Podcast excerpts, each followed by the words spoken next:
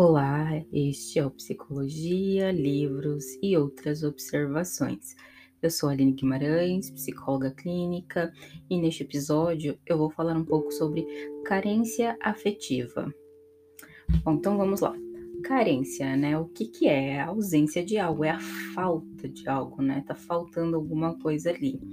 E afetivo, né? É afeto. Então, o primeiro ponto para você compreender as suas carências afetivas ou a sua carência afetiva é autoconhecimento, né? Então, assim, 50% do caminho é autoconhecimento, é você compreender quais são as suas necessidades emocionais. O que é que tá faltando?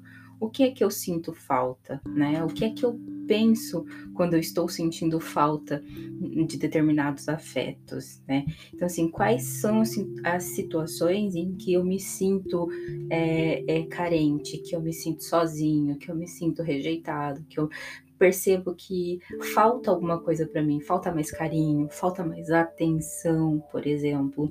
E o que é que eu penso quando eu estou nessas situações sentindo essas coisas, ok? Então, e também começar a pensar, né? Como é que eu me comporto quando essas situações acontecem. Então, quando eu me sinto, é, é, quando eu me sinto solitário, quando eu penso que o outro né, não está me dando atenção suficiente, o que é que eu faço? Como é que eu me comporto? Eu me isolo? Eu cobro essa pessoa? Eu vou lá falar: olha, você não está me dando atenção, você precisa me dar mais atenção. Então, eu vou lá cobrar aquela pessoa. Bom, então, primeiro de tudo, a gente tem que partir desse ponto, autoconhecimento, entender como é, o que é que eu faço, né? O nosso comportamento assim é parte muito muito importante disso tudo, né? Porque é o que vai também manter como a gente se sente, porque se eu me isolo, a tendência é que eu me sinta mais sozinha, né? E que eu continue pensando é, que, ela, que eu estou sozinha, que a outra pessoa não me dá atenção e tudo mais. E aí, o que é que a gente faz? Então, a gente pode começar a testar as hipóteses. Então, qual é uma hipótese? Que a outra pessoa realmente está me deixando sozinha, que realmente não me dá atenção.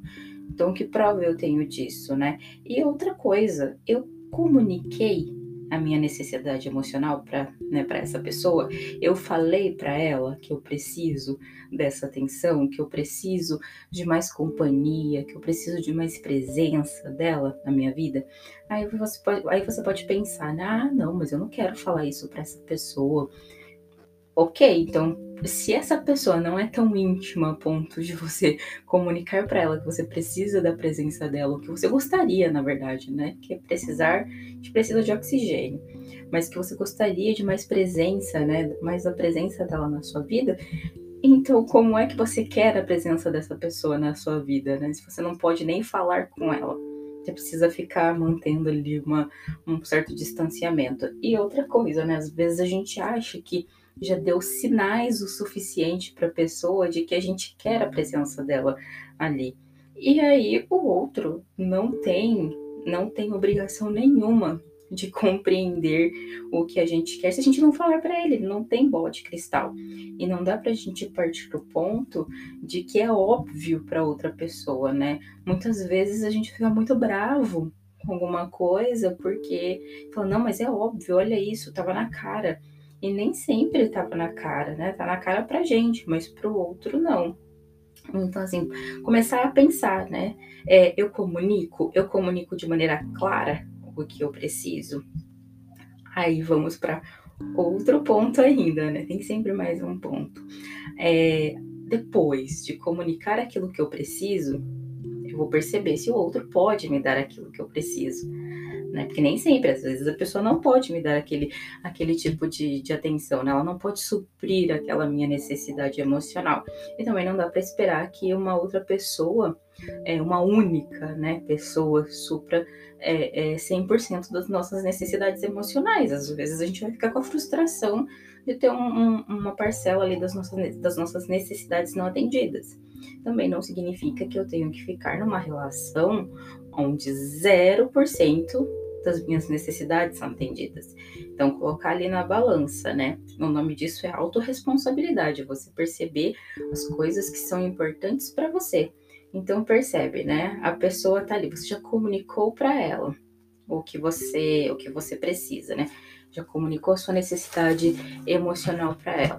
Então eu começo a perceber, então se as minhas, se as minhas expectativas estão ajustadas, o que que eu quero, né? Eu tô, eu quero, eu quero colher mamão num pé de manga, né? Então se assim, eu não vou chegar num pé de manga e esperar que tenha mamão, né? Então, a gente já sabe o que a gente já, já comunicou para o outro, o outro já respondeu para a gente se ele vai poder dar ou não.